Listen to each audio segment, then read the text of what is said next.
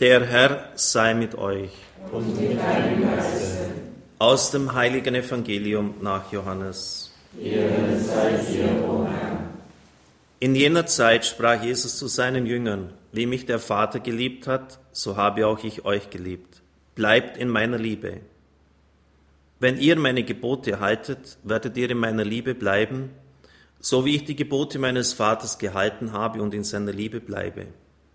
Dies habe ich euch gesagt, damit meine Freude in euch ist und damit eure Freude vollkommen wird. Evangelium unseres Herrn Jesus Christus. Lob sei dir, Christus.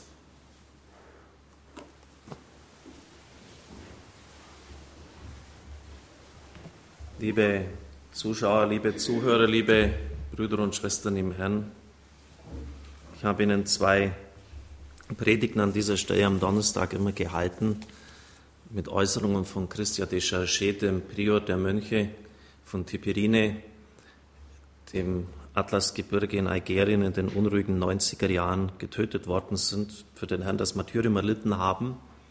Und ich habe eine dritte angekündigt, die auch in diese österliche Zeit hineinpasst.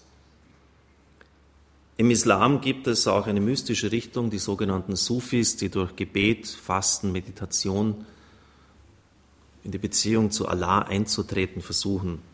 Und diese Mönche im Atlasgebirge, Trappisten, hatten gute Beziehungen zu diesen und sogar einer von ihnen war auf der Rückfahrt von Marokko, wo er zusammen mit den Brüdern, also den Ordensbrüdern von Fes, an Exerzitien teilgenommen hatte.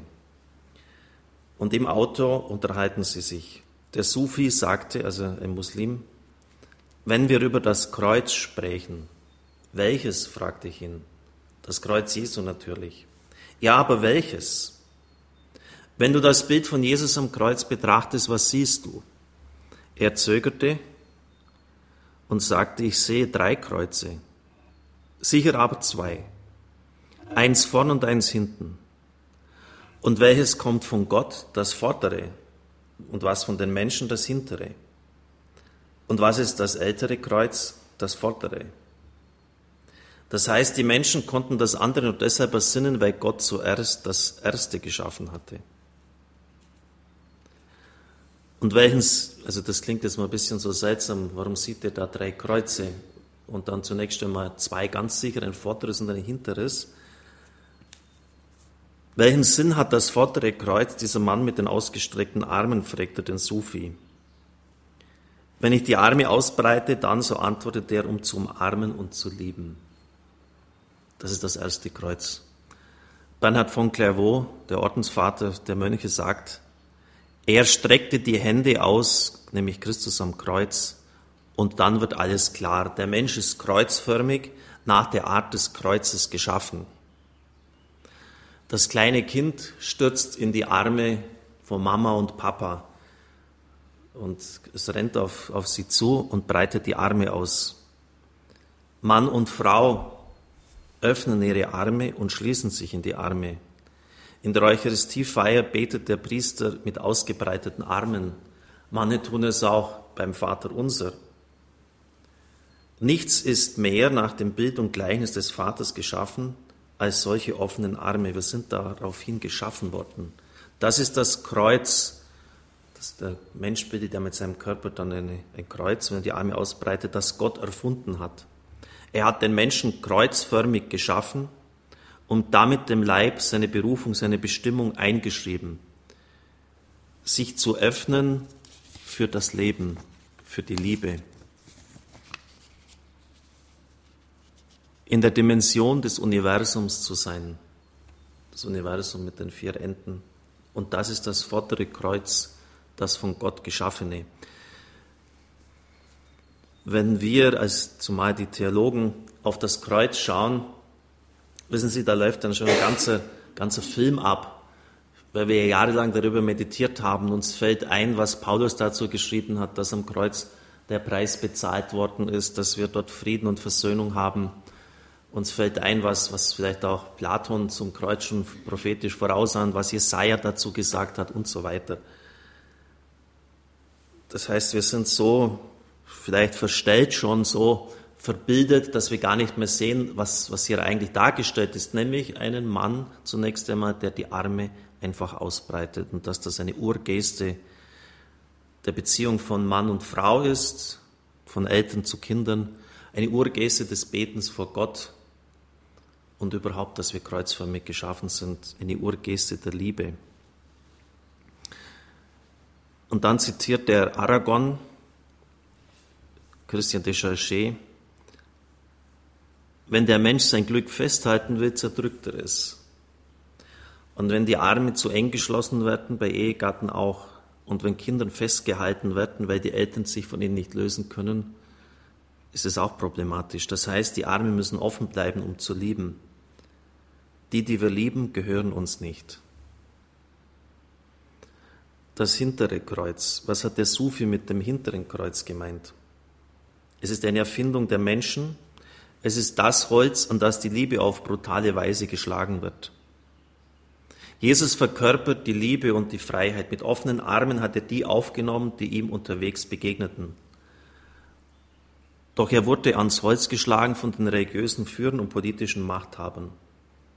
Der Kuss des Verrats hat ihn getroffen wie die Lanze, die seine Seite durchstach. Die Verleugnung durch seine nächsten Vertrauten hat die Dornenkrone geflochten. Das hintere Kreuz ist das Kreuz der verratenen Liebe. Und der Prior Christian stellt die Frage, wer kennt nicht die Erfahrung des hinteren Kreuzes? Wie viele Dramen, wie viele unschuldige Opfer, wie viele Fälle von Folter, Missachtung, Mord, himmelschreiendem Unrecht. Sie brauchen nur die Nachrichten täglich anzuhören. Schlimmer aber ist auch die Erfahrung, die jeden treffen kann, dass man ausgerechnet da verletzt und verwundet wird, wo man liebt. Es ist, als würde man gekreuzigt, wenn einem der Tod einen geliebten Menschen nimmt. Bekommen viele Briefe in diese Richtung. Ich kann es auch wirklich verstehen. Das Leben wie der Tod können Menschen trennen, die einander lieben. Es tut weh, wenn man an dem Punkt getroffen wird, wo man seine ganze Kraft eingesetzt hat. Wie der Mensch, der die Arme ausbreitet, dem Bild Gottes ähnlich ist, so ist Gott in seinem gekreuzigten Sohn denen ähnlich, die das Risiko der Liebe eingegangen sind und darunter leiden. Das zweite Kreuz erlöst nicht, so schreibt der Prior, und es gibt auch keinen Grund, es zu rechtfertigen. Aber es gibt auch keinen Grund, deshalb Gott zu lästern. Und dann zitiert der Dietrich Bonhoeffer, es ist das Leiden, das die gottlose Welt Gott auferlegt. Es ist das Jesus zugefügte Leid und in ihm sein eigenes. In vielen Kreuzesdarstellungen wird unser Leid auf Jesus übertragen. Sie zeigen einen gequälten, entstellten Christus. Eine Gefahr liegt freilich auch darin, das dritte Kreuz, von dem jetzt zu sprechen ist, wird dadurch verschleiert. Und alte romanische Kreuze zeigen das dritte Kreuz. Denken Sie nur an das Kreuz von Assisi zum Beispiel. Da müssen Sie genau hinschauen, damit Sie noch die Nagelwunden sehen. Die Seitenwunde wirklich ganz an der Seite. Man meint, das ist fast schon Akupunkturpunkt, so klein ist das. Die Haare von Christus sind wohl geordnet, es ist kein Christus in der Agonie. Er steht mit dem Rock des hohen Priesters bekleidet am Kreuz, ganz souverän, das Gesicht gelöst, mit offenen Augen, den Frieden ausstrahlend. Und das ist das dritte Kreuz. Das hat der Sufi gemeint und das hat dieser Mann gesehen, er, ein Muslim. Es ist das Kreuz, an dem das Leid schon durch die Liebe verwandelt ist. Es gibt zwei, vielleicht drei Kreuze, hatte mein Freund gesagt. Das dritte ähnelt auf sonderbare Weise dem ersten und genau darin liegt sein Sinn. Denn im dritten Kreuz geschieht die Erlösung. Nur wer liebt, kennt den Schmerz der Trennung. Wer die Kirche liebt, kann auch unter ihr leiden.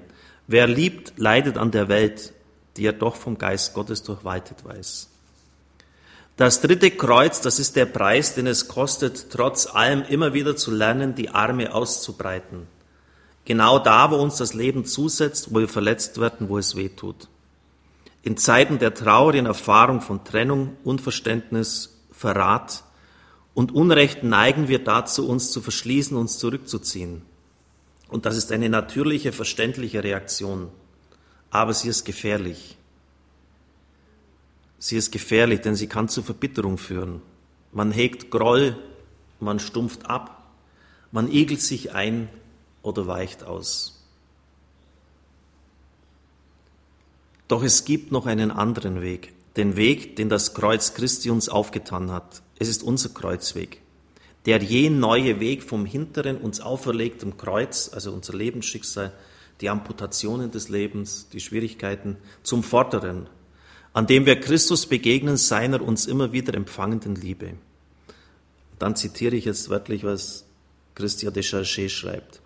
Immer neu lernen, die Arme zu öffnen Glauben, dass das Leben trotz aller Trennung weitergeht.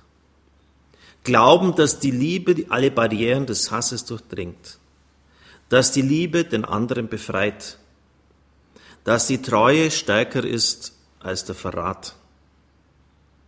Wer sich auf diesen Weg begibt, es ist ein wirklicher Kreuzweg, der wird den Prüfungen und der Einsamkeit standhalten. Viele Menschen gehen in irgendeiner Weise auf diesem Weg. Zum Beispiel, wenn jemand die Arme öffnet, wo er allen Grund hätte zu sagen, jetzt reicht's mir. Wir sagten, das dritte Kreuz sei dem vorderen, dem ersten verblüffend ähnlich. Wie dieses hat es die Form ausgebreiteter offener Arme. Vordergründig gibt es keinen Unterschied. Denn jedes Mal ist jemand mit geöffneten Armen da, doch es ist etwas geschehen. Er hat die Arme geöffnet, ohne bei den Verwundungen stehen zu bleiben.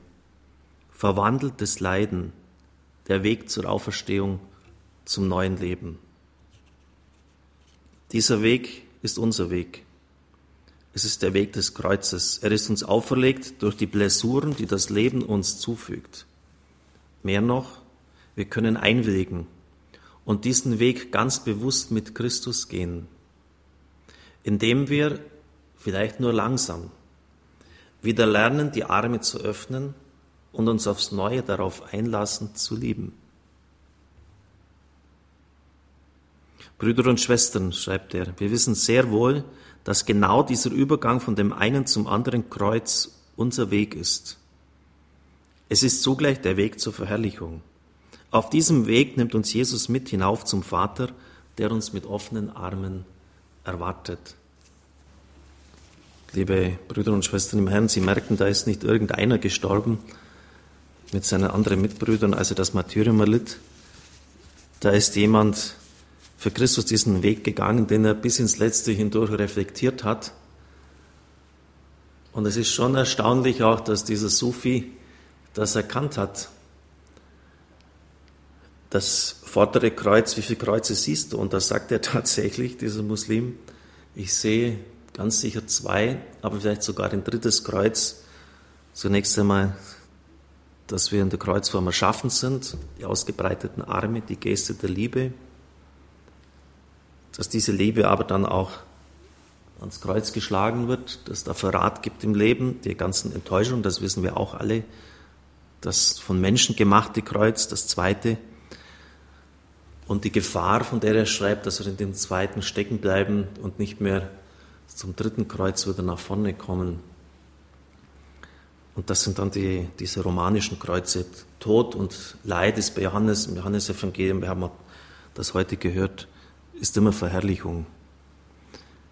Er sagt, Christus sagt Simon Petrus, auf welche Weise er Gott verherrlichen würde, wer ihm seinen Tod vorhersagt.